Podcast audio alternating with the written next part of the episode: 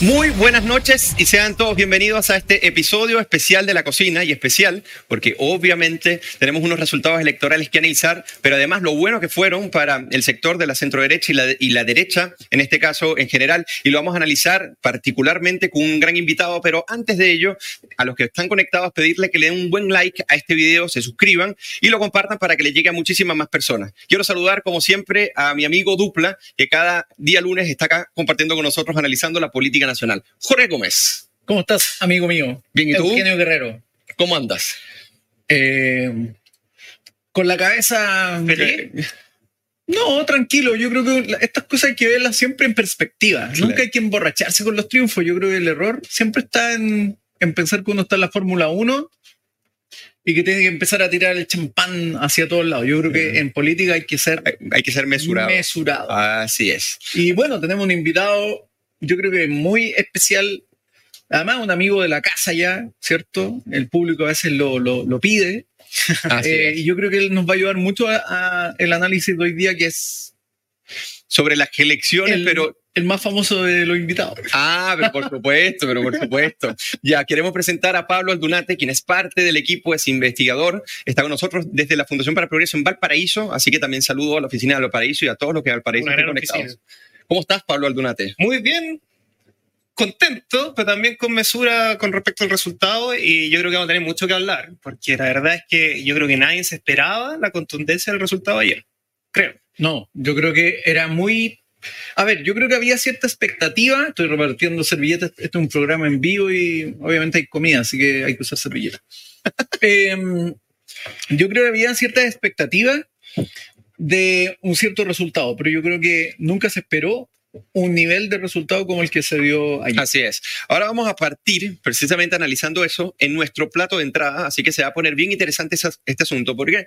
Porque resulta, y bueno, era de esperarse en cierta medida por, eh, por efecto del voto obligatorio, pero para que tengamos como un marco y a partir de estos datos ir guiándonos un poco para analizarlo, porque la idea es no quedarnos con el dato por el dato, sino que implica ese dato, qué fenómeno se postula a partir de este dato, qué podemos analizar. eh, no con cierta premura, pero sí con cierta cercanía, ace- ace- aceptando en cierta medida necesitamos un poco más de tiempo para ir eh, viendo cuáles son las tendencias que se dan. Pero, por ejemplo, participaron 12.473.317 personas. Eso equivale a un 82, como, eh, 82% del padrón electoral. Eso es decir, un poco menos que lo que fue el, el plebiscito de salida el pasado eh, 4 de septiembre. Pero es la tasa más alta de participación en una elección de multicandidatos desde la de 1993. A mí me gustaría citar este conjunto de datos de un estudio que hace la Universidad del Desarrollo, eh, FARO, eh, UDD, eh, que es bien interesante bajo el profesor eh, Miguel Ángel Martínez y Eugenio Guzmán, en el cual nos analizan y desagregan y dan un conjunto de datos que son bien interesantes y nosotros acá traemos un resumen para meternos precisamente en esto. Entonces, fíjense, si nosotros eh, vemos cuáles son las comunas, eh, las regiones que, ma- que- que participaron más. Fíjate que la mayor participación, Jorge y Pablo, ocurrió en la región de O'Higgins, un 92%. Mira. La menor participación tuvo en la región de Aysén, un 65%. Y fíjense que la región metropolitana alcanzó un 82% de participación y es aproximadamente cuatro puntos menos que en el 2022. Con respecto a los votos nulos y a los votos blancos, que es, una, es un dato que a todos nos impresiona, pero ya vamos a ver si esto también es por efecto del, del voto eh, obligatorio, un 17% de votantes marcaron la opción nula, mientras que un 4,5% de electores dejaron su voto en blanco. Esto quiere decir que tenemos un 21 y tanto eh, de votos entre nulos y blancos, y esto alcanza cerca de 1.770.000, así que no es menor, ¿ok?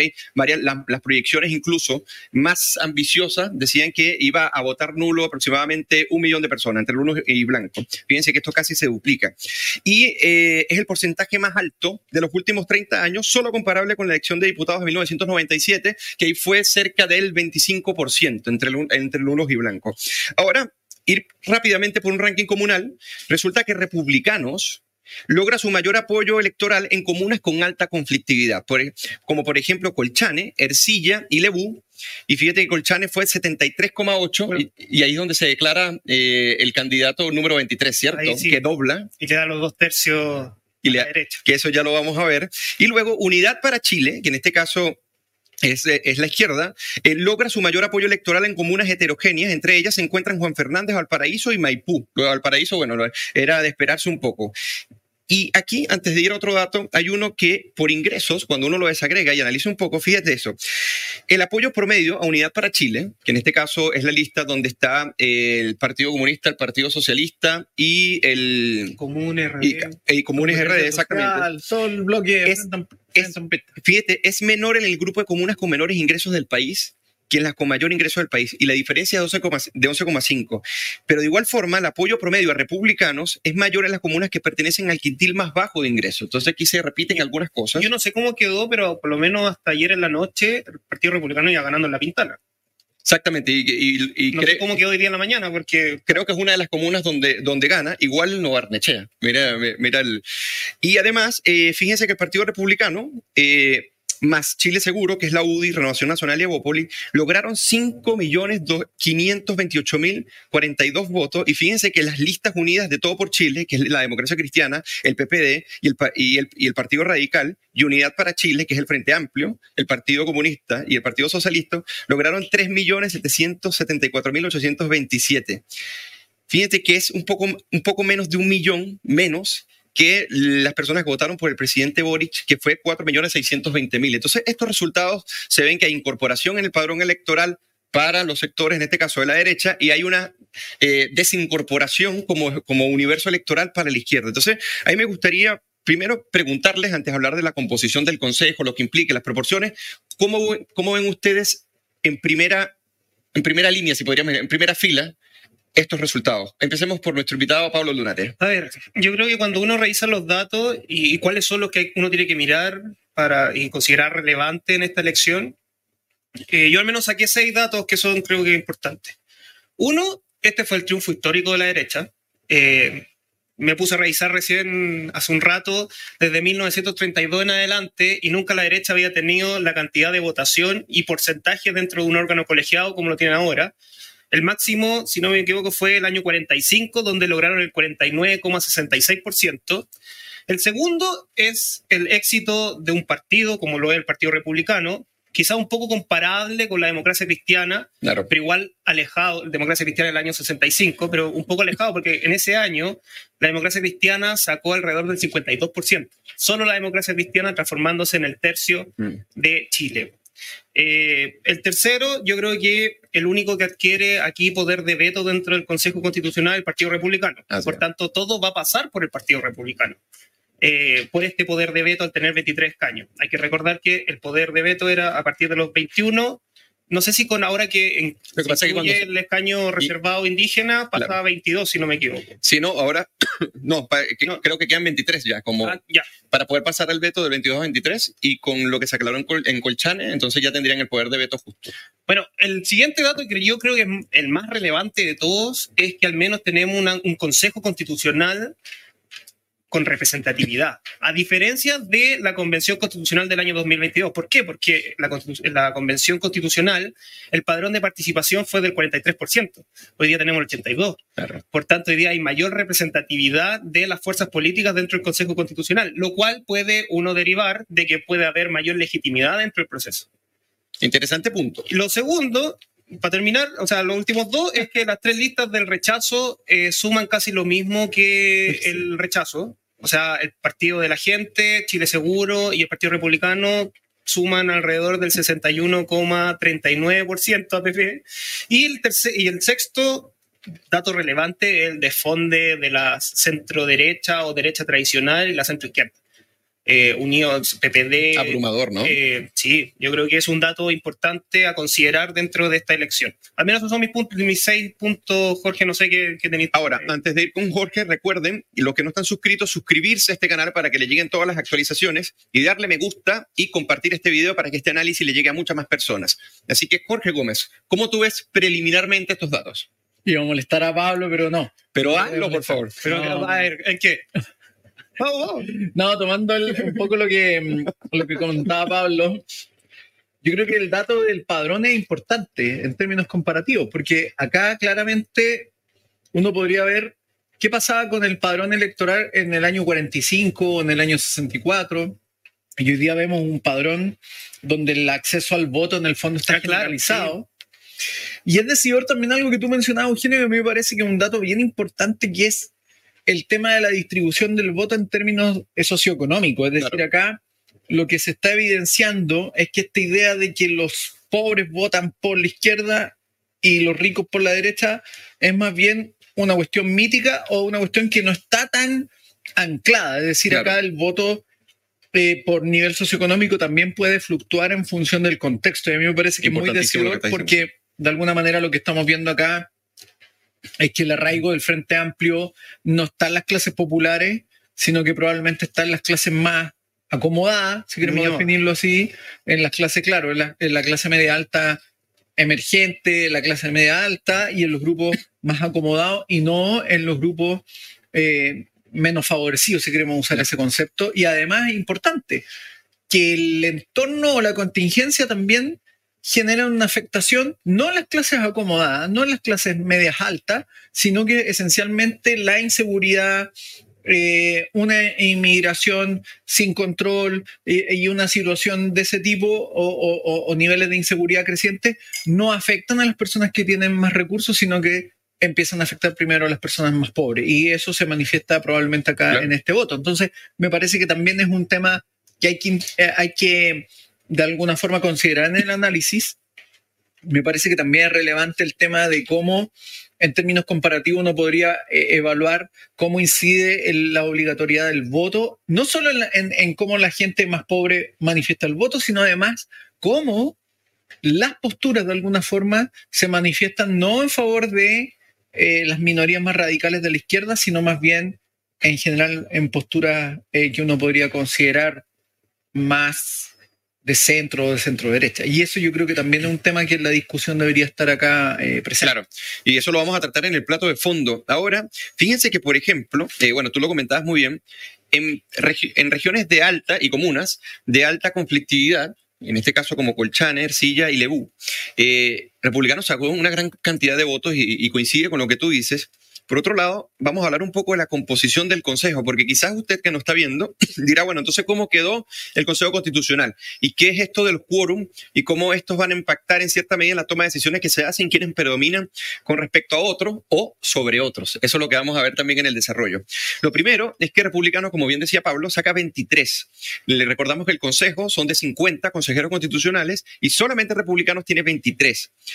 Eh, Unidad para Chile tiene 16 que en este caso es el Frente Amplio, el Partido Comunista y el Partido Socialista, recordamos que en este caso la DC, el PPD y el Partido Radical desaparecen, básicamente no, no tienen, ni, ni, un, consejero, igual el, el PDG. 11 tiene Chile Seguro, que en este caso es la UDI Renovación Nacional y Evópoli, y, y un consejero indígena. Entonces, si uno, para, para, ponerle un poco más didáctica al asunto, tiene al Partido Republicano más Chile Seguro, que en este caso es la UDI Renovación Nacional y Evopoli, son 34. Esto representa dos tercios, que quiere decir el 66,66 eh, del, del quórum, con el que incluso podían rechazar las observaciones que haga la comisión experta al final del proceso. O sea, la dimensión, tomando en cuenta si actúan de manera homogénea, llegaría a este predominio. Y el oficialismo, y esto es un dato muy importante, quedó sin poder de veto. ¿Ok? Entonces me gustaría, partiendo con esto, ya después me gustaría partir con el tema de la polarización. Esta elección, Jorge y, Pablo, refleja también qué polarizado está Chile y cómo el centro político que llegó a ser determinante en la historia de Chile desde el siglo XIX hasta, hasta hace unos años ya dejó de ser tan determinante. Entonces, ¿cómo ustedes ven esta composición y las implicancias que tiene esta composición para el debate constitucional? ¿La vez positiva, la vez negativa? ¿Es un gran depende, por ejemplo? Yo creo que depende. Claro. Depende de cómo se comporten y de la responsabilidad que tengan con el país. Eh, yo hoy día estaba haciendo unos cálculos. Si uno analiza de quién estaba en contra de este nuevo acuerdo, estaba en contra del Partido Republicano y el Partido de la Gente. Si uno suma la votación de ellos, alrededor son el 40%. Por tanto, los demás partidos o coaliciones están a favor de una nueva constitución. Sin embargo, el Partido Republicano, en la elección de ayer, quedó como mayoría y con poder de veto. Por tanto, todo lo que pase dentro del Consejo Constitucional va a pasar por el Partido Republicano. Necesariamente se tiene que construir los acuerdos y la mayoría a través del Partido Republicano. Y la pregunta es si van a ser responsables o no con la misión que le acaba de dar el, pueblo de Chile. Me gusta el pueblo de Chile. Claro. No, pero yo creo que ahí es importante porque, a ver, el Partido Republicano, si quiere ser gobierno, tiene que demostrar gobernabilidad. Punto uno. Dos, tiene que sumar mayoría. Si al final quienes ganan la elección es el que tiene el 50 más uno. Claro. Eh, hoy día tienen el 35. Nosotros estamos suponiendo que la derecha tradicional se va a acoplar completamente al Partido Republicano y va a tener los dos tercios. Pues eso puede que no ocurra. Puede que las dirigencias de los partidos tradicionales en verdad digan ya sí, vamos a conversar, pero no vamos a hacer una, eh, una pasada de máquina como fue la convención del 2022. ¿Tú crees que hay ese peligro? Es que cuando ya tenías los dos tercios y tenías casi el poder absoluto donde podías incluso, en términos chilenos, bypasear la comisión de expertos, yo creo que siempre está el peligro en, en, el poder absoluto, en el control absoluto de las cosas. Oh, Jorge, sí, Jorge opina igual que yo. A ver, yo creo que efectivamente hay un riesgo de caer en el síndrome Stingo. También en el sentido del triunfalismo. Estas son las partes preferidas de Jorge, ya cuando le metemos como candela al asunto. La sensación, de, la sensación de, de la unanimidad, porque acá hay un tema de apoyo eh, y se produce la sensación de la unanimidad, en, el sentido de que tú lees el triunfo y ves que tienes un apoyo muy fuerte. Ahora, yo creo que claramente acá hay un, un, punto clave que es comprender dónde, dónde generaste el triunfo y qué implicancias tiene. Y efectivamente acá hay un tema que Pablo dice muy bien, que eh, los dos partidos que se mostraban como contrarios al proceso eran el, Partido Republicano y el Partido de la Gente, que no tienen ningún hoy día consejero, y el Partido Republicano de alguna forma se produce una paradoja. Es como el que no quiere tomar eh, el, el, sartén por el mango, pero le tocó le, entregan el, sartén por el mango. Le entregan el mango al sartén. Entonces, acá hay un dilema que yo creo que los republicanos van a tener que resolver en función también de la propia coherencia de los que ellos han planteado, de alguna forma esta idea de reconstruir, de revitalizar la república, de revitalizar la idea de la institucionalidad. Y por lo tanto hoy día ellos están encomendados en esa tarea a través de este órgano que es el Consejo. Entonces a mí me parece que ahí se produce un tema eh, donde se pone a prueba también su propia responsabilidad política. El riesgo del síndrome Stingo está, la tarea de ofrecer un proyecto mancomunado con, con quienes conforman ese consejo que sea adecuado para Chile también está, eh, porque lo contrario sería muy raro que ellos lograran un triunfo enorme en el Consejo y terminaran boicoteando el propio Consejo o la tarea del Consejo. Claro, y teniendo la mayoría, en este caso, significativa. Exacto, por lo tanto, y además sería un, un, fallo de cálculo, porque si ellos aspiran efectivamente a gobernar, como dice Pablo, tienen que mostrar la capacidad también de articularse con otras fuerzas, de generar consenso y de mantener ese predominio que hoy día tienen a partir de la elección. Entonces, hay un desafío muy importante, es decir, hoy día, y allí entra un punto clave que es lo mismo que le ocurrió de alguna manera al Frente Amplio. La ciudadanía les entrega o les encomienda la tarea y les dice, ok, ahora ustedes hagan lo que dicen que pueden hacer mejor. Y se aprovecharon de esa confianza. Exactamente. Oye, antes de ir con Pablo, quiero saludar a nuestros buenos comensales que nos están saludando hace rato. Por acá Franco nos dicen hola, nos desea que, que tengamos una linda noche. Por acá Diego Droguet dice libre. Eh, yo soy republicano, por acá Francisco Rodríguez, buenas noches a todos. Casandra también nos saluda, que siempre también nos acompaña cada lunes. Saludos, saludos Casandra. Por acá Francisco Javier Cerda, que siempre está por acá con nosotros desde el otro lado de la pantalla. Hola chicos, doblemente contento por una parte por el resultado de ayer y porque hoy cumplo un año más de vida. Gracias a Dios y viéndolo ustedes para quedar informados de este proceso. Bueno, muy feliz cumpleaños Francisco Javier y esperemos que las pase súper bien y qué bueno y qué orgullo, bueno, que la cocina sea parte de ese buen día que, que estás disfrutando. Así que... Eh, gracias. Por acá Luis Becerra también nos saluda. Y bueno, poco a poco se van conectando también Carolina Rosas desde Concepción, que también siempre nos acompaña, a la cual también le retornamos los saludos. Ahora vamos a continuar y me gustaría colocarte algo en, el tintero que, sé que te va a interesar, porque en algún momento creo que lo comentamos.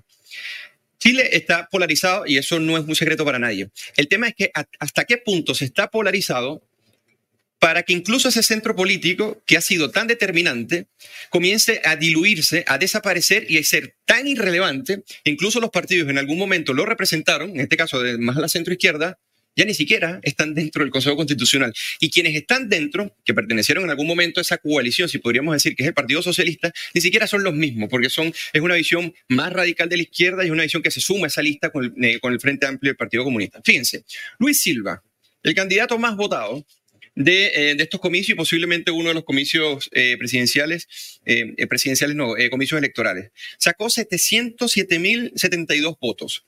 Es un 17,95 el total de los sufragios en la región metropolitana. Ese apoyo a una sola persona es mayor que el que recibieron 12 partidos a nivel nacional, entre ellos la DC, que sacó 370.000, el PPD, que sacó 32.000, 352.000, y el Partido Radical, que sacó 154.000, o que el PDG incluso, que sacó 537.000. Eso lo sacó el, el profesor Silvio, como le dicen. Pero Carmen Araya, que es el Partido Comunista, fíjense que son los dos más votados si más, o sea, si no me equivoco, son de, dos parcialidades que algunos las consideran como las más extremas o las que están más pegadas a, los límites o a los bordes, ¿no? Carmen Araya saca cuatro, del Partido Comunista, saca 492.746. Este dato es muy importante porque es en la región metropolitana y es una región donde el Partido Comunista estaba bien golpeado y que el caso de Iracy Hassler debería más bien eh, eh, advertir un poco de cómo van actuando eh, los comunistas cuando están en la función pública y con todo ello saca este resultado. Entonces, y es el principal partido de izquierda dentro de la Convención Constitucional con un 8,08 aunque solo eligió dos escaños, seguido por Convergencia Social, que es la colectividad del, presidente. ¿Cómo ustedes ven esto? Porque, Jorge, tú que has venido también estudiando muy a profundidad la historia de Chile este tema de que estemos tan polarizados hasta tan punto de que el centro deje de ser relevante eh, a estos niveles. A ver, si yo me pongo en una teoría muy radical, uno podría eventualmente asumir que el Partido Comunista ha ido eh, de manera subterránea deshaciéndose de sus propios rivales políticos dentro de la propia izquierda. Y esto, por ejemplo, lo vimos en las primarias ¿cierto? Cuando de alguna manera u otra, e incluso lo vimos ya en el propio estallido, el Partido Comunista en ese contexto enfocó todos sus dardos en la concertación, acusándolos de haber sido traidores, de haber administrado el neoliberalismo, de ser socialdemócratas neoliberales, una serie de elementos de deslegitimación. Y eventualmente uno podría asumir que en el proceso hoy día, incluso a nivel del gobierno, ese blindaje también eh, ha operado de esa manera o esa lógica. Eh, ¿En qué sentido? En que el Partido Comunista se ha blindado de alguna manera de defender, eh, respecto a los embates que sufre el gobierno. Es decir, los fusibles han sido otros en términos estrictos. Partamos, por ejemplo, por lo que ocurrió con Isquiasiches. Isquiasiches fue como uno de los primeros fusibles que el gobierno sacrifica y el, el, Partido Comunista en eso no se muestra muy em, proclive a defenderla, más bien a sacrificarla, efectivamente, ¿cierto? Entonces yo creo que también en la interna el Partido Comunista se está deshaciendo de sus propios rivales políticos a nivel de la propia izquierda, ¿cierto? Para tener un predominio mayor. Y eso a mí me parece que explica un poco este, es esta, muy relevante lo que esta dinámica donde triunfan a nivel metropolitano. Eh, y yo creo que en eso eh, eh, ellos se manejan mejor. Son el, el partido más votado dentro del, espectro, ¿cierto? Eh, aun cuando logran solo dos consejeros, pero hay una pugna interna ahí entre probablemente el, PC y el PS en ese sentido, que predomina. Entonces yo creo que algo de eso hay.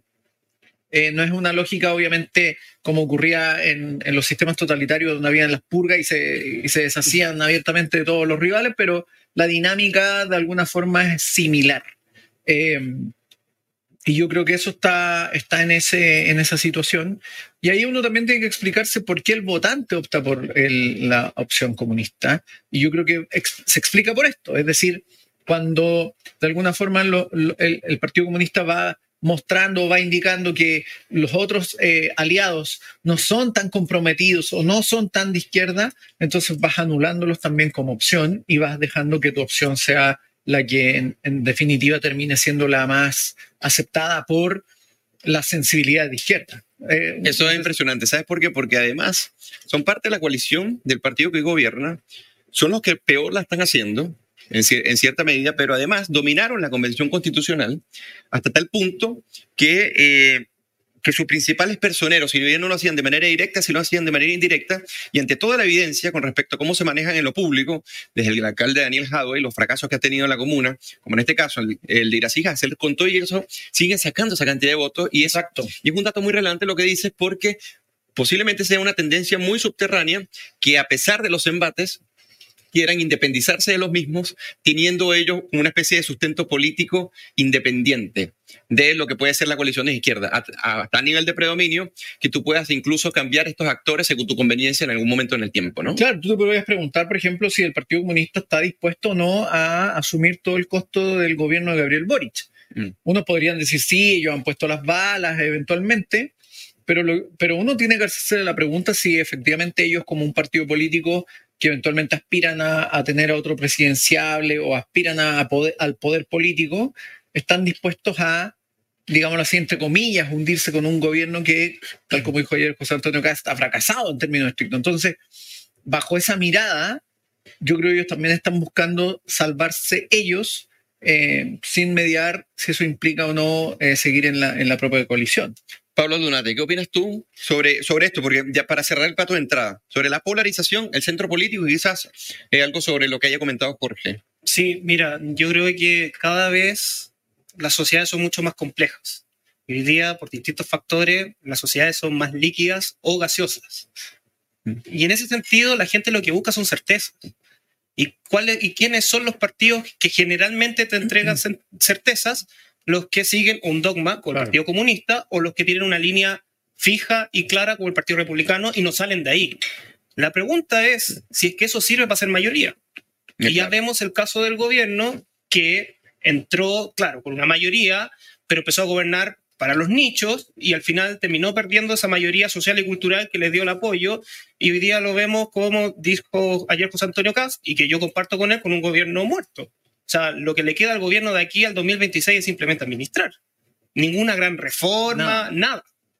Y eso te lo dice porque estamos en una sociedad donde no sabemos lo que es real y lo que no es real, eh, producto de las redes sociales, de las fake news, etcétera, etcétera. Entonces, los partidos que son con una claridad y una visión como el Partido Comunista y el Partido Republicano, te da la posibilidad de esa gente que busca esa certeza. Ahora, con respecto al centro político, hoy día yo estaba viendo y lo habíamos comentado Eugenio, que si es que se hubiese hecho, porque todo esto es diseño institucional, si se hubiese ocupado la propuesta de la UDI de eh, listas nacionales, el resultado hubiese sido distinto, con la misma votación. Por ejemplo, el Partido Republicano hubiese sacado 18 escaños, el Partido de la Gente hubiese sacado 12 escaños, eh, Todo por Chile, que es la DC, el PPD, el Partido Radical hubiese sacado 4 escaños, eh, Chile Seguro se hubiese mantenido en 16 y el resto lo hubiese sacado. O sea, Chile Seguro se hubiese mantenido en 11. O sea, 11, perdón, sí, 11. Eh, pero hoy día vemos, así como la gente también critica la paridad, el caso de Juan Sutil, donde él sacó el 13% y fue reemplazado por alguien de 1, algo. Exactamente. Y fueron 6 eh, personas las afectadas por la paridad. Eh, por ejemplo, el Partido Republicano sacó el 35% de los votos y se le asignó el 46% de los escaños. O sea, tuvo 10% más. De lo que él efectivamente había sacado. Entonces yo creo que aquí también influye el diseño, eh, con respecto a la polarización y que la gente debería buscar certeza y la certeza están en aquellos que te dicen la idea y, no salen de ahí. El problema, y vuelvo a insistir, es si eso te va a dar para construir mayoría y a la vez gobernar. ¿Y cuáles son los incentivos dentro del Consejo? No, y lo que dice Pablo es importante porque aquí hay que considerar un punto clave que a mí me parece que en los análisis a veces no se considera, que es que el votante en general no es adepto a una postura específica. Es decir, acá la presunción de que hoy día la ciudadanía está por un partido y por su ideología en sentido estricto, me parece que es una lectura muy discutible si consideramos que gran parte de ese mismo electorado eventualmente votó por otras posturas o vota por otras posturas a lo largo del, de un proceso político. Entonces, me parece que también ahí es importante el punto de cómo los partidos que eventualmente tienen o manifiestan postura, posturas más claras, digamos, más específicas o más rígidas, generan más certeza para el votante medio, que en el fondo se mueve según también el clima de opinión. Y el clima de opinión hoy día claramente se ha movido, hay una balanza. Hoy día estamos literalmente en un resbalín o en un tobogán, ¿cierto? Moviéndonos y no sabemos bien hacia dónde estamos yendo. Oye, ahora vamos a pasar al plato de decir algo por eso. Sí, no sé si tenemos tiempo, solo con pelitos. Ok. Sí, lo que pasa es que yo creo que, ah.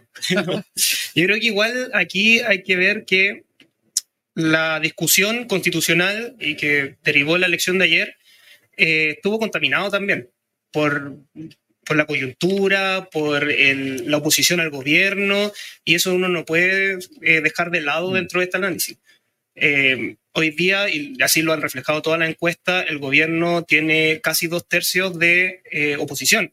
Y cuando la gente tiene esos dos tercios, termina votando por la oposición. Claro. Entonces, al final, eso también te. Y, y eso es un parte culpa también, y yo lo responsabilizo al menos los medios de comunicación que hicieron esta eh, elección algo más coyuntural, como si estuviéramos eligiendo diputados y no consejeros constitucionales. Así Pero ahí yo no diría solo los medios. Las franjas de los propios partidos apuntaban a ese tipo de cosas, a abordar temas que eventualmente tienen que ver más con la coyuntura que con... Claro, con y ya vamos para eso. Fíjense esto, ya ahora pasamos al plato de fondo. El plato de entrada estuvo un poco largo, pero lo ameritaba. Son muchos datos y hay que explicarlo. Estoy muy de acuerdo con ustedes y ahora voy a poner varias cosas en el tintero para, para colo- colocar esto un poco más eh, eh, profundo, si podríamos decir, pero también un poco más punzante. Fíjense que cuando ustedes ven, o si ustedes vieron la franja electoral, la franja electoral en su mayoría, incluso no recuerdo haber visto uno, no hacían propuestas constitucionales, sino que aprovechaban un momento político, como bien dice Jorge, en donde hay ciertos fenómenos como la inmigración descontrolada, como el fenómeno de la delincuencia, entre otras cosas, y ellos se iban, bueno, desde la lista de Chile Seguro, por ejemplo, hasta el Partido Republicano que ha mantenido esta agenda, incluso desde antes del Consejo Constitucional, que posiblemente les permite calzar mejor. Pero el tema es que no- nadie escuchaba propuestas constitucionales, sino aprovechar el momento político para decir que desde la Constitución se iban a arreglar ciertos problemas, ¿no? Y esa era la crítica que normalmente se hacía. Entonces, el tema es hasta qué punto uno puede decir, bueno, estos votos pertenecen al partido específico o pertenecen más que nada al momento en donde el votante dice, esta agrupación política es la que mejor refleja lo que yo estoy pensando y por eso voto por ello. Entonces, aquí hay que diferenciar entre el voto posicional, aquella persona que se ubique en una posición, depende del contexto, y el voto, programático, que aquella persona que se lee las, propuestas del partido, que se considera un militante, un simpatizante del partido. Yo creo que esto es un, tema a tomar en cuenta porque no hay que monopolizar esto como si fuera patrimonio exacto y directo de un partido político. Otro, y esta es la pregunta con la que empiezo el plato de entrada. Hay peligros, eh, puede ser por parte del Partido Republicano, de tener el sartén agarrado por el mango, como quien dice, y tener la posibilidad de llegar a dos tercios, pero sin necesidad de querer hacer cambios porque previamente no estaban de acuerdo con el consejo, con realizar eh, un consejo constitucional para modificar la constitución. ¿Hasta qué punto esto puede ser nocivo por tener uno la lectura de que las personas no quieren un cambio? Eso sí, me gustaría dejarlo abierto y si esta pregunta es relevante para la conversación. Sí, totalmente. O sea, yo creo que algo que hemos aprendido en estos tres años es que las mayorías son circunstanciales Ujú. y han sido muy volátiles, eh, que han girado de un lado para otro. Ahora, como y yo me adelanté en el punto anterior, pero como bien también dijiste, Eugenio, eh, el momento político se comió la agenda eh, y hoy día no sabemos si el votante o, o la persona que fue ayer a votar lo hizo por este momento político o por las ideas que representa y que hay que plasmar en el texto constitucional. Porque para la gente que quizás no lo sepa, las constituciones generalmente siempre se dividen en dos partes, una parte dogmática y una parte orgánica. En la parte dogmática es donde se supone que está la constitución, donde nos constituye comunidad política y ahí se representan los ciertos valores y principios que existen dentro de nuestra comunidad política. Entonces, dicho eso, es los dos tercios que hoy día tiene la derecha es esos dos tercios que representan a la ciudadanía, es las ideas que hay que plasmar en la constitución. Yo creo que no, yo creo que si es que hoy día pasa eso y en buen chileno pasan máquina, lo más probable es que en 10 años más vamos a tener un nuevo problema constitucional donde otras mayorías van a impugnar lo que hizo este Consejo Constitucional. Entonces, lo que tiene que hacer, y esa es la gran responsabilidad del Partido Republicano, es que tiene que mirar que esta constitución que van a elaborar tiene que mirar a 50 años. Tiene que ser ese pacto inter- intergeneracional que Claro. supone una constitución. eh, y no una constitución del momento de ahora. Yo veía y me reía un poco que ciertos candidatos ponían como artículo 1, Chile se compromete a la seguridad. Claro, el artículo 1 puede decir eso, pero no es lo que debiese ser, sino que la organización del Estado, eh, si que consideramos al individuo primero o no, etcétera, etcétera. Y ahí tiene que ser el pacto entre Claro. todos. Cualquier cosa, ese comentario, ¿no? Claro, al, al final como que ponían artículo tanto, cualquier cosa. Claro. Y hay muchos temas que no son constitucionales que fueron dichos en este, en este debate de eleccionario.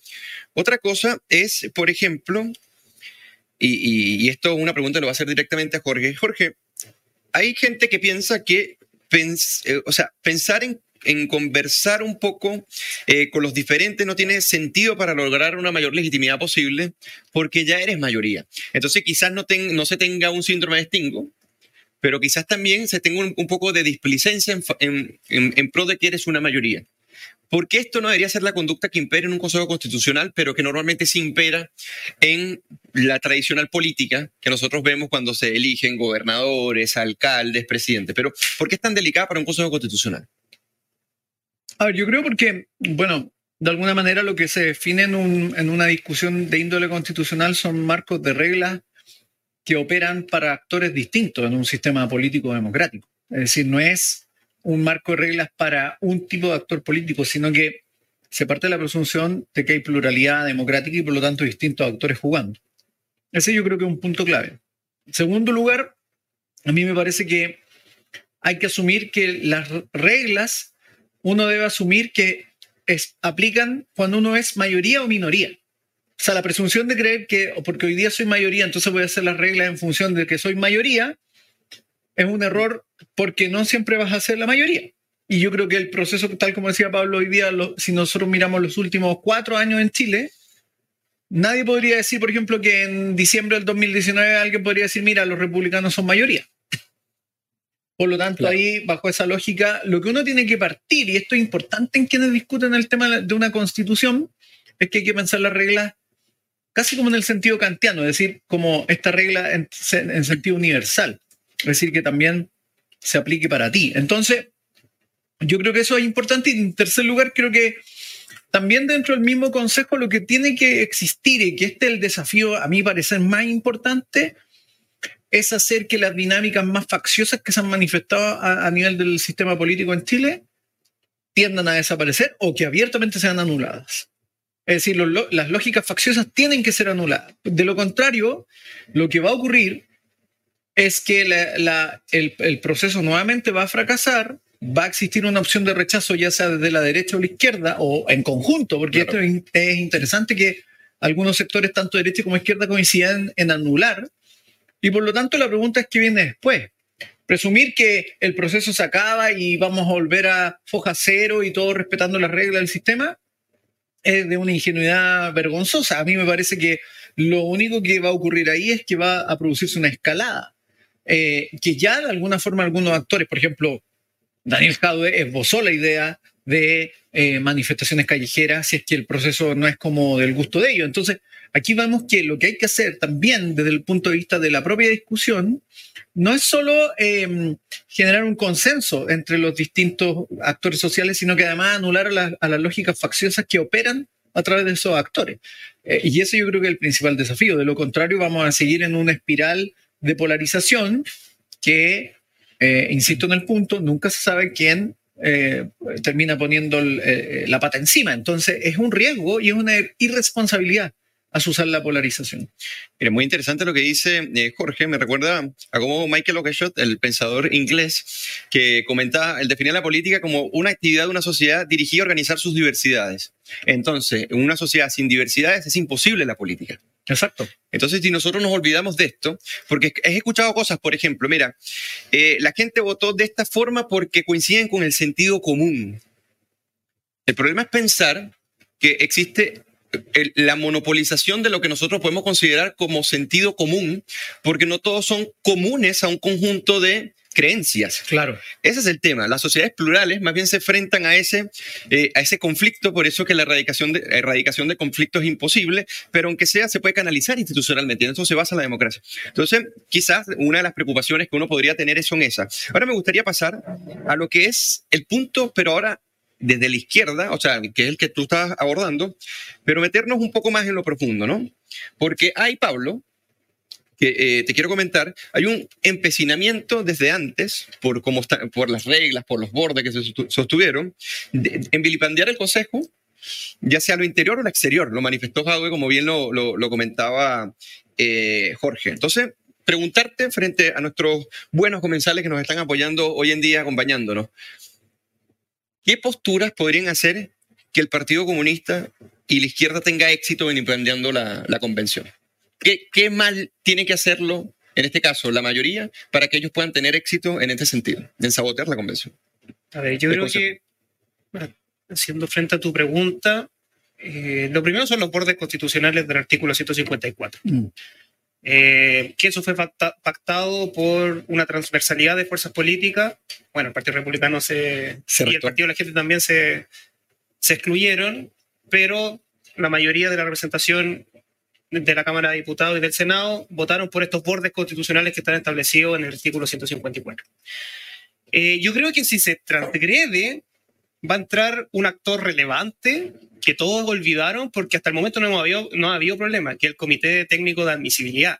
Y ahí, como está compuesto el Comité Técnico de Admisibilidad, está 50 y 50. Entonces, 50 a la izquierda y 50 a la derecha, si lo ponemos en ese, en ese eje. Eh, y ahí el Consejo no tiene nada más que acatar lo que diga el Comité Técnico de Admisibilidad. Si ellos presentan una norma que va contra eh, los 12 puntos del artículo 154, puede dejarlo sin efecto el Comité Técnico de Admisibilidad. Y eso no va a estar en la propuesta. Entonces yo creo que ese es el principal borde. Claro. Y, el más claro de todos. Eh, y no hay que olvidar que, a diferencia del proceso anterior, quienes pueden ir al, al Comité Técnico de Admisibilidad eh, son dos quintos de los miembros. Y dos quintos alrededor son 11 personas, 12. Por tanto, la izquierda como minoría tiene derecho a ir al Comité Técnico de Admisibilidad. Ahora la pregunta es, porque ayer salió una entrevista, no sé si ayer o el sábado, del gobernador Rodrigo Mundaca, en la tercera, diciendo que aquí había que borrar los bordes constitucionales, creyendo que la izquierda algún papel iba a tener en el Consejo Constitucional. Ahora la pregunta es si cree lo mismo ahora que la derecha tiene dos tercios. Claro. Y ahí eh, es una buena pregunta que le pueden hacer los medios de comunicación al gobernador. para ti el tema, el, peligro radica en saltarse esos bordes. Sí, porque ahí va a quedar mal la derecha y la centro derecha. Porque ahí tiene más poder el Comité Técnico de Admisibilidad que el propio Consejo. Ya. Y ahora, para cerrar el plato de fondo, y aquí los voy a poner en, una encrucijada, el papel del PS. ustedes saben que dentro de, de la coalición que se llama eh, Chile Unido está el, Partido Socialista, el Frente Amplio y el Partido Comunista. Y resulta que el que sacó mayoría fue el Partido Socialista con seis eh, eh, consejeros, consejeros. Seis consejeros para, para este órgano. ¿Cómo piensan ustedes que se puede comportar? Porque normalmente se tiende a decir, bueno, que esto es parte como del socialismo democrático, que los que están acá son, pertenecen como a postura más centrista. Y bueno, hay, buenas razones para creer que han sido más que nada funcionales, precisamente la izquierda eh, más radical, y que no representan la concertación, sino que representan más bien lo que fue la nueva mayoría, que fue esa radicalización eh, de la izquierda a partir de la propuesta de Bachelet. Eh, del segundo gobierno de Michelle Bachelet. Entonces, me gustaría saber, Jorge, qué piensas tú, porque ellos podrían ser o no claves en lo que podría ser una especie de transversalidad dentro del Consejo o tú piensas que más bien van a quedarse como estancados frente a las posturas más radicales de esta, coalición? A ver, yo creo que el Partido Socialista claramente entra en una dinámica eh, no sé si llamarlo autodestructiva a partir de lo que se llama la nueva mayoría, que implica la irrupción además del Partido Comunista en la coalición, eh, que era la antigua concertación. Yo creo que ahí se marca la muerte de la concertación en su dinámica no solo política electoral, sino además en términos de una coalición que gobernaba y aspiraba a gobernar bajo las reglas de una institucionalidad dada. Claro. Eh, y eso se ve reflejado en toda la postura que tiene el gobierno de la nueva mayoría y todo lo que trataron de impulsar. Y yo creo que esos resabios de, ese Partido Socialista surgido al alero de la nueva mayoría siguen existiendo. Es decir, y acá hay una, lógica muy clara en que el Partido Socialista más bien fue ambiguo en el tema del, octubrismo, la violencia octubrista, eh, rápidamente se alineó con las posturas del, Frente Amplio. Eh, entonces, qué rol va a tener dentro del Consejo, yo creo que va a tratar de diferenciarse eh, de mala manera, digámoslo así, del Partido Comunista. O en el fondo va a tratar de funcionar bajo la dinámica de mostrarse como la fuerza de izquierda eh, contrapuesta a los republicanos, porque, porque acá hay que considerar cuál es la contraparte, y la contraparte son los republicanos, y por lo tanto el Partido Socialista va a buscar mostrarse como la fuerza de izquierda que se contrapone a los republicanos, no como la fuerza izquierda que... Claro, en función de que acuerdos mayoría. de acuerdo, claro. Claro, porque ¿qué es lo que pasa? Que si ellos se muestran como la fuerza izquierda que hace acuerdos con los republicanos, van a sufrir Claro. el ataque de, en este caso, ya sea eh, Revolución Democrática, el Partido Comunista o Convergencia Social. eh, y por lo tanto, de alguna forma, eso no les sirve como, como para alzarse como una fuerza Y además predominante. que son parte de la coalición de gobierno actual. No, y más allá, porque tienen seis consejeros. Claro. Entonces, yo creo que eso va a ocurrir.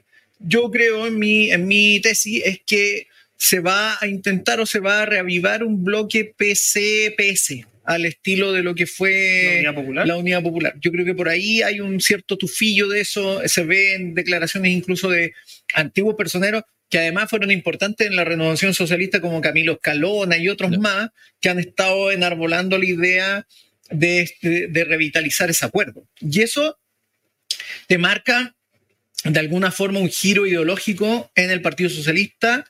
Además, sumémosle la, la, la- la agonía del PPD. La muerte. Por lo tanto, eh, eh, Claro. el giro ideológico del Partido Socialista que se había renovado, que había adoptado la lógica de la tercera vía, hoy día lo que empieza a ocurrir es que en su seno empiezan a reavivarse las ensoñaciones marxistoides, si queremos llamarlo así, en función del, del Partido Comunista. Entonces yo creo que va a haber que observar cómo el Partido Socialista se sitúa en el Consejo. Yo creo que va a más bien irse hacia la izquierda, más que eh, hacia la... Más que conversar con lo que es Chile Vamos. más que hacia el centro, sí. Claro. sí. Ya. Para cerrar el plato eh, de fondo y pasar al- a los jugos de la semana, que van a estar ¿Tan bien interesantes. ¿Cómo? ¿Tan rápido? Así es. Cuéntanos, Pablo, ¿cómo, cómo ves tú esto, el comportamiento eh, de la izquierda dentro de la convención, cuando son tal minoría, pero además cuando dentro de esa minoría hay una mayoría que es el Partido Socialista y que mm, yo no sé si van a jugar un rol clave porque hacer tan pocos eh, quizás no sea tan clave, pero, pero sí con respecto a ventilar qué es lo que ocurre dentro de la convención, cómo ellos pueden ser tratados y en cierta medida qué tan determinantes pueden ser para, no sé, buscar o, radicalizar al electorado, que en este caso se encuentra a la izquierda y quería rechazar, por ejemplo, la, eh, la propuesta de constitución, o si por el contrario tú lo ves más... eh, conversando un poco hacia para ser relevantes y no desaparecer como desaparece el PPD o, o desaparece la democracia cristiana, siendo un poco más relevante entender puentes. ¿Cómo lo ves tú? Yo creo que todo esto es irónico. Y, la gente, y yo creo que nunca, ni en sus peores pesadillas, se imaginaron el escenario en el cual iban a estar. ¿Por qué lo digo? Porque si es que sale una constitución que a ellos no les agrada y en diciembre llaman a votar, a votar en contra, van a tener que votar en contra y a la vez legitimar la constitución del 80 o lo que ellos Claro. burdamente habían dicho de que no era la constitución de Lagos. Y ahora van a tener que decir, es la constitución de Lagos. Por tanto, en contra, legitimemos esta, porque yo creo que ya no va a haber ningún proceso más. Este es el tercero y a la tercera, yo creo que Chile no resiste. Claro, tomando en cuenta el de Bachelet, ¿cierto? Sí, tomando en cuenta el de Bachelet. Eh, que muchos no los pescan, pero sí fue de un año de discusión. Pero de- fue el que, el que dio el marco todo lo que vino. Por eso. Entonces, pero para mí esto es el tercer proceso. Dicho eso, eh, yo comparto una parte de lo que plantea Jorge, eh, en el sentido que el PS, el PS, Partido Socialista, ha venido virando hacia la izquierda desde el segundo gobierno de Bachelet, donde fueron los primeros que junto, eh, sumaron al Partido Comunista y fueron quienes trataron de impulsar más a la izquierda a la coalición de Exacto. la concertación. Y después salieron corriendo y todo eh, para la elección de eh, presidenciales, las últimas, y dejaron solo a Carlos Maldonado en el CERVEL como hasta las 12 de la noche, y al PPD y al ADC. Eh, pero yo creo, y aquí no comparto mucho, yo creo que hoy, hoy día, y se ve un poco en la prensa en los últimos meses, yo creo que va a partir una guerra civil interna dentro del gobierno. ¿Quién tiene realmente la hegemonía? Y yo creo que hay tres grupos. El Partido Comunista, el Frente Amplio y el PS. Y el PS. Entonces, si es que se produce esa guerra civil interna, la derecha va a tener que mirar, tomar palco y hacer el trabajo y- constitucional. Claro, y Mientras dejar que- que ellos eh, concreten lo que quieren Sí, hacer. así como ya bueno, Que se sigan maten, peleando, claro. sigan matándose. Yo creo que eso va a pasar. Ahora, eh, como último mensaje, si vamos a hacer una constitución, tiene que ser una constitución que rija por largo tiempo. Nosotros, como país, nos hemos caracterizado de tener constituciones que perduren en el tiempo. La del 33, la del 25, la del 80. han tenido bastantes años de, vigencia. Eh, si nosotros queremos una constitución y que no entremos nuevamente en este periodo, que ya estamos en este periodo de ensayos constitucionales, como diría Jocelyn Holt, eh, tienen que incluir al Partido Socialista en alguna discusión, en algún artículo, en algo. Porque esto tiene que ser un pacto, un pacto entre todos de reglas comunes, mínimas. Mira, esto nos constituye como sociedad, como comunidad política. Como bien dijo Jorge al principio, hay que ponerse en la posición que vamos a ser mayoría, que vamos a ser minoría, que algún día puede llegar un autócrata o un populista.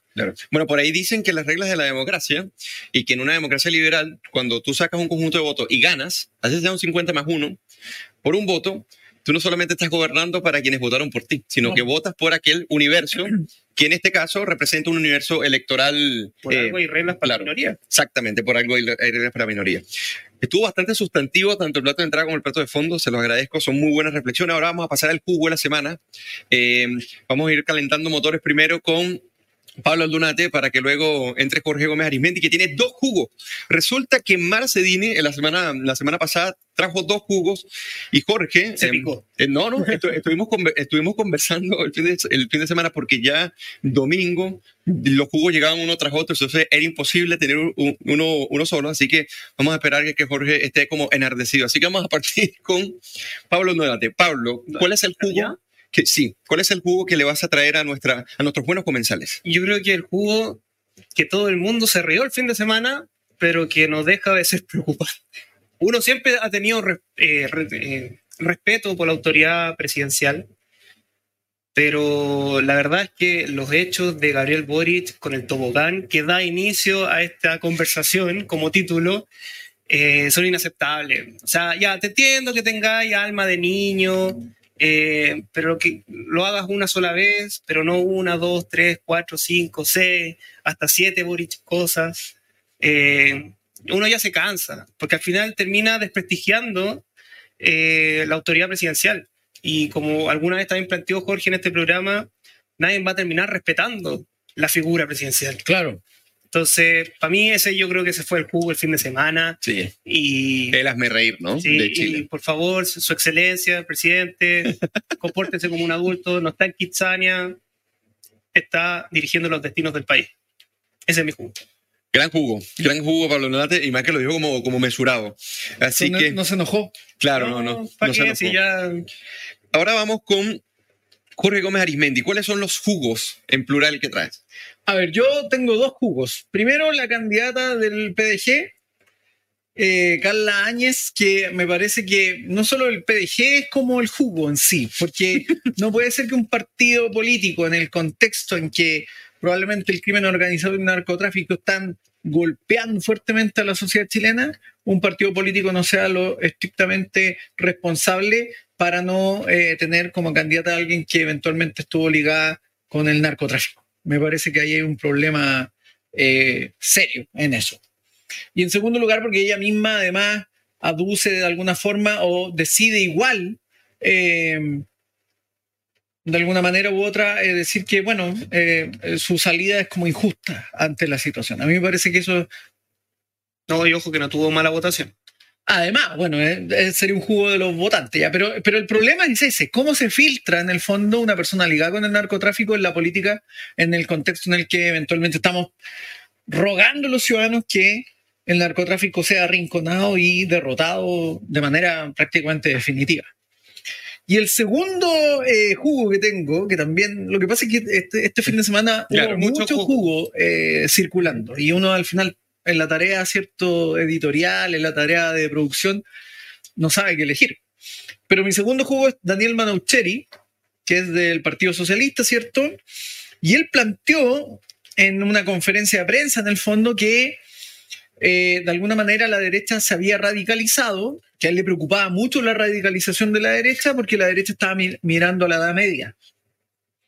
Pero a mí me parece irrisoria la declaración de Daniel Manaucheri, considerando que la izquierda abrazó la violencia política en 2019, la validó en 2019 bajo excusas muy burdas. Incluso un profesor de la Universidad Católica, que es un profesor de, de, arquitectura, que validó la guillotina, ¿cierto? No es necesario mencionarlo, pero validó la guillotina. Por lo tanto, venir acá a decir que poco menos que la izquierda ha sido civilizada y escandinava y que la derecha chilena se ha radicalizado eh, volviendo a la Edad Media, eh, sin considerar la lógica que de alguna forma genera este tipo de, de fenómenos, sin considerar en el fondo cómo la izquierda eh, se ha vuelto reaccionaria en, en, sus valores, en sus principios, ¿cierto? Reaccionaria no solo con la, ciencia, no solo con la democracia, no solo con la libertad política, sino que con una serie de cosas. Me parece que también Daniel Manaucheri es el jugo de la semana para mí porque realmente nota una ceguera o una negación burda de parte de dirigentes de la izquierda respecto a cómo ha sido la conducta de la propia izquierda en los últimos años en Chile, que es vergonzosa en sentido estricto. Oye, muy bueno tu jugo y además porque el descaro de esta gente es increíble, ¿no? Ellos dicen, bueno, estaríamos regresando al medioevo, pero lo que validaron ellos y lo hicieron eh, bajo las más burdas justificaciones nos lleva a, a estados precivilizatorios. La edad de piedra, claro. O sea, nos lleva a una tribalización y una incapacidad de, de, de, vivir en paz o de vivir en armonía o en concordia, como, como bien dice Jorge. Entonces, decirlo sin tener alguna autocrítica es de un descaro y un cinismo. Y, y además hay una negación muy abierta, porque acá, claro, hoy día de alguna forma todos los análisis académicos, periodísticos, hablan de la ultraderecha, y uno puede analizar eso si es que hay o no ultraderecha en los, en los republicanos, si claro. es que pero hay un problema detrás en eso, que es la negación de que en Chile estamos ante una ultraizquierda que no solo valida el vandalismo y la violencia, partiendo por el propio Gabriel Boric, sino que además valida la violencia política, es decir, son sí, los claro. que han validado la acción de, por ejemplo, terroristas como Héctor Yaitul y de otras organizaciones en la Araucanía, son los que validan de alguna forma la violencia política a través de las tomas y la acción violenta de los estudiantes en las universidades y colegios. Entonces, negar que eso no es la ultraizquierda, ellos, claro, se excusan en que son grupos pequeños, radicalizados, pero en la ultraizquierda ellos lo, los aplaudieron, le rindieron homenaje a la primera línea, ¿cierto?, en el ex Congreso, y, y, no hablamos de la ultraizquierda como una amenaza al sistema político. Yo claro. creo que es un cinismo muy abierto. Total. Oye, estuvieron muy buenos tus jugos. Ahora yo quiero eh, partir con mi jugo y es Daniel Howe, pero también Jorge Sharp. Yo creo ah, que los dos son eh, grandes jugos esta semana porque cuando le pregunta a Daniel Howe eh, cómo va a terminar o cómo se va a decantar el proceso constituyente, fíjense lo que dicen. Porque me da mucha risa porque coincide mucho con lo que tú criticabas. Mira lo que dice. Va a depender de cómo este termine, así como, como si tuviera una capacidad analítica sin precedentes, ¿no? De si los que son electos están a la altura, no, se atrincheran en sus posiciones y sean capaces de dar respuesta a las necesidades que dieron origen a este proceso. Llega a risa. De tal manera que no sea necesario un nuevo estallido social y más movilizaciones generales para lograr los cambios que la gente quiere. O sea, para ellos o sea, que la gente se manifieste eh, multitudinariamente y de manera transversal por una opción política no sería nada. Porque entonces la gente no querría algo. O sea, porque la gente solamente quiere algo en la medida en que los apoya a ellos. Pero por otro lado, decir que no se atrincheren en sus posiciones cuando el Partido Comunista lo que refleja en la praxis política es el atrincheramiento dogmático y fundamentalista con respecto a un ideal. Entonces, que se diga de esta manera así como tan, eh, tan simple es de una gran impresión. Y Jorge Chat, que es el alcalde de Valparaíso, dice, desde nuestra perspectiva, esta es una de las elecciones de esos últimos años más trascendente. Ojo eh, que Charles llamó a votar nulo claro, para esta elección. Pero llamar intranscendente, o sea, porque es la democracia y el voto popular cuando les conviene. Pero cuando no les conviene, entonces sí tiene ciertos niveles de intrascendencia. Entonces son hasta relativistas con respecto al sistema institucional que les permite a ellos ser candidatos, que les permite a ellos eh, ejercer funciones de gobierno, pero cuando no les conviene, ningunean a la gente. O sea, la actividad democrática de salir y votar es tan intrascendente cuando no los apoyan que no tienen, que no tienen eh, un poco la delicadeza de respetar a las personas que salen y se manifiestan por una postura o por otra. Solamente cuando les conviene es que sí sería un ejercicio de sabiduría que tiene el pueblo con respecto a la democracia. Así que me parece que estos dos jugos, tanto el de Jorge Char como Daniel Jadwe, que a veces me cuesta un poco notar las diferencias entre ambos, pero bueno, son en cierta medida distintos, me parece que son los jugos de esta semana. Buen jugo, Eugenio, y yo creo que hay un punto clave. ¿eh? A mí me parece que acá lo que vemos y este es el riesgo que hay, porque yo creo que hoy día el riesgo de las posturas polarizantes desde la izquierda y la derecha están muy latentes. Está sí. el riesgo de, de, esas posturas. No hay que ser ingenuos tampoco en esto ni hipócritas, ¿cierto? Es decir, por ejemplo, yo lo mencioné la semana pasada, la coincidencia que te, tenían ciertos, eh, ciertas personas de derecha o ciertas personas de izquierda con respecto al nulo, respecto a que esto era una especie de robo, respecto a que esto era un engaño. Es muy decidor del, tipo de opinión que muchas veces se empieza a instalar. Entonces también, y es una opinión muy peligrosa, porque al final, bajo esa dinámica, siempre se termina desdeñando de digámoslo así, el arreglo institucional, el marco democrático y obviamente se abre la puerta a lógicas autoritarias o demagógicas que uno no sabe hacia dónde van. Y a mí me parece que eso es importante como una advertencia. Aquí no hay que comprarse el cuento de que unos son los buenos y otros son los malos y unos son los correctos y otros los incorrectos y estamos listos. Yo creo que aquí hay un problema también en términos de la polarización que es un riesgo para un sistema político. De, ahí parte tu reflexión del tobogán la montaña rusa, ¿no? Exacto, porque tú te tiras, bueno, el, presidente Boric se tiró y quedó atorado, pero en el fondo tú te tiras en el tobogán y, lo rompió. Y no, claro, y no sabes hacia dónde te va a llevar el tobogán en términos estrictos. Entonces, jugar a esto desdeñando los marcos institucionales es un riesgo para las democracias, y las democracias en eso se ven muchas veces amenazadas por actores de derecha o de izquierda que extrañamente terminan coincidiendo en desdeñar de la propia democracia. ese es el tema. ¿Seguimos jugando con fuego? ¿Quieres seguir jugando con fuego? Bueno, ¿seguimos jugando con fuego en estos tres años? Es que yo ahora hoy día digo que hay incertidumbre, no se sabe qué va a pasar, porque depende de la postura que tomen los republicanos, va a depender de la postura que tomen el PS, el PC, Como el los actores, la derecha. Claro, claro. Bueno, ahora sí ya vamos a ir cerrando el programa con el bajativo. Para los que se van conectando, bueno, primero decirle que nos encontramos con Pablo Aldonate, parte del equipo investigador de acá de la Fundación Pérez Progreso, de la, de, la Oficina del Paraíso, viene a acompañarnos para poder analizar esta, eh, los datos electorales y cuáles son los escenarios. Y eh, pedirles a los que están conectados y que no le han dado like a este video que le den un buen like, que se suscriban si no están suscritos y que lo compartan para que este análisis llegue a muchísimas más personas. Así que vamos con el bajativo. El bajativo aquí nosotros recomendamos libros, series, películas, poemas, obras teatrales, tanto para que se distraiga como para que analice un poco lo que ya nosotros venimos adelantando eh, en estas reflexiones. Normalmente estamos como muy ñoño y siempre estamos recomendando libros. En algún momento vamos a diversificar un poco. Así que vamos a partir, ¿no? Claro, también sería. disco de música. También.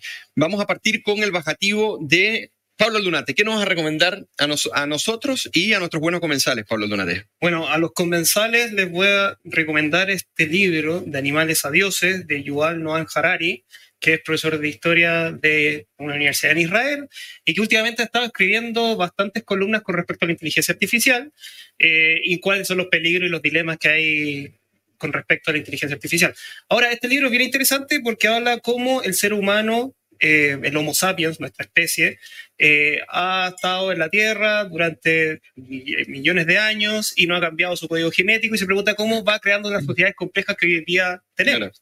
Y ahí pasa por la revolución cognitiva, la revolución agrícola, la científica y sobre todo con eh, cómo también se unificó la humanidad. y ahí mi recomendación, porque a través de la idea abstracta hicieron que cada uno de nosotros, que podríamos ser perfectamente extraños, pudiéramos cooperar, y ahí surge el dinero, la religión, el derecho, etcétera, etcétera. Y ahí...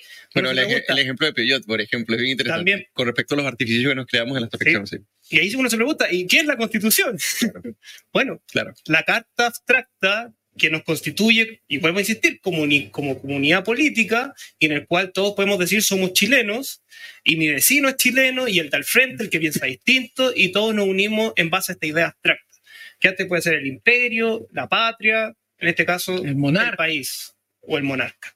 Así que por eso es muy interesante este libro y se lo recomiendo a todos los comensales. Tremendo, Pablo Donate, muy bueno, muy bueno ese libro. Yo también lo leí y de, verdad que enseña un poco también criterios antropológicos de una manera muy, muy divertida, muy, muy divertida. Así que. buena recomendación, buena recomendación. Cuéntanos qué nos vas a recomendar hoy, Jorge Gómez. Yo voy a recomendar un libro que es de Mike Duncan, que se llama Hacia la tormenta. El comienzo del fin de la República Romana. Y lo recomiendo porque siempre es bueno eh, consultar cierto las fuentes históricas o la experiencia de sociedades que de alguna forma alcanzaron una cúspide, un cierto desarrollo y luego se desplomaron. Y Roma probablemente es uno de los, de los, eh, hechos históricos, digámoslo así, más importantes en términos de su auge y caída. Y las causas, a mí me parece que las causas de la caída de Roma eh, son elementos que uno puede considerar eh, como algo recurrente y Mike Duncan lo dice, por ejemplo, respecto a, por ejemplo, el desplome de la República en España y el- la guerra civil posterior, el desplome, por ejemplo, de la República de Weimar en Alemania y el surgimiento del nazismo, eh, donde, entre otras cosas, está el factor polarización, está el factor de la intransigencia, está el factor de eh, la, la lógica facciosa, que de alguna u otra manera terminan por desplomar la institucionalidad, en este caso romana, y eh, llevarla, ¿cierto?, a una tiranía, a una tiranía. Entonces, me parece que es importante este, este tipo de lectura. Obviamente no estoy haciendo una asociación directa Claro, con Chile, pero hay que uno entenderla tiene que ir sí. mirando la experiencia histórica porque muchas veces la experiencia histórica da señales y uno puede visualizar ciertos problemas que eventualmente se reiteran y cómo de alguna manera en la experiencia también se pueden evitar. Es Yo que también eso nuestras es sociedades son frutos de una influencia grecorromana bien importante. Entonces, entender los, Además. los ciclos de auge y de decadencia de esas civilizaciones nos enseña a nosotros mismos de nuestros comportamientos, de la política, de la república. Bien interesante. No lo he leído, así que voy a buscarlo. Yo les quiero recomendar, si es que puedo, en el último minuto, eh, si quieren también ver la caída de Roma de una forma más dinámica, vean Star Wars, La venganza del Sith, y ahí está graficado cómo la República cae y surge el imperio en pos del orden y la seguridad. Ahora, yo vengo conmigo. con la promesa de Anakin de que quiere imponer la justicia social y la casa de la espada. Ok, ahora, eh, para, para ir cerrando, eh, vamos a cerrar con la recomendación de este libro que se llama Populismos, una defensa de lo indefendible, de una filósofa francesa que se llama Chantal del Sol. Este es un libro que yo creo que es vital y recomendable, además que se lee muy fácil, es un libro bastante corto, pero que logra apreciarse desde la antigua Grecia hasta nuestros días con respecto a quién es el populista, cuáles son sus características, qué papel tiene la demagogia. Eh, se, se hace un paseo muy interesante por los populismos de izquierda y de derecha, pero fundamentalmente cómo esta idea de la particularidad, de hacernos soberbios de nuestra propia particularidad, esta idea del idioma antiguo eh, en Grecia, y que hoy en día, por esas particularidades que se hacen mayoría, en algún momento piensan que los demás que son distintos no tienen ningún tipo de relevancia, son peligrosas para la construcción de cualquier democracia, incluso pueden incluso de- destruirlas. Entonces, a mí me parece que lo que ella hace en este libro es, de manera bien profunda, bien aguda, advertir sobre la causa y analiza sociedades europeas, eh, bien interesante, sobre cómo nacen los populismos, por qué no llamarle a todo populista es algo también, eh, honestamente, intelectualmente adecuado, pero fundamentalmente cuáles son las tipologías de estos populismos y por qué tenemos que notar las advertencias cuando queremos desligar nuestros criterios universales, que a pesar de las diferencias que tengamos, nos hace comunicables uno con respecto a los otros y que podamos convivir. Así que me parece interesante este libro, Populismo, una defensa de lo indefendible de Chantal del Sol. Y con esto cerramos nuestro interesante programa de hoy, agradeciendo a todos los que se conectaron, nuestros buenos comensales, que comentaron muchísimo en el programa de hoy, como siempre, y agradecerle a Pablo Dunate Un saludo Muchas a Pablo. Aldunate, por, por, favor. por- por estar acá con nosotros. Viene de Saludos, Valparaíso, se pega el pique para acá. Muy Salud. bueno su análisis, además, hay que felicitarle. Claro, total, ha crecido, ha crecido muchísimo eh, Pablo Lunata, así que a nosotros un orgullo siempre tenerlo para acá. Y agradecerte a ti, Jorge Gómez, por siempre Nos estar. vemos, amigo Eugenio, la Nos próxima vemos. semana. Nos vemos. capítulo. Y a todos, eh, ya saben, que se conecten el próximo lunes, lo vamos a estar esperando en la cocina y será hasta una próxima oportunidad. Muchas gracias. Cuídense. Chao. Chau, por-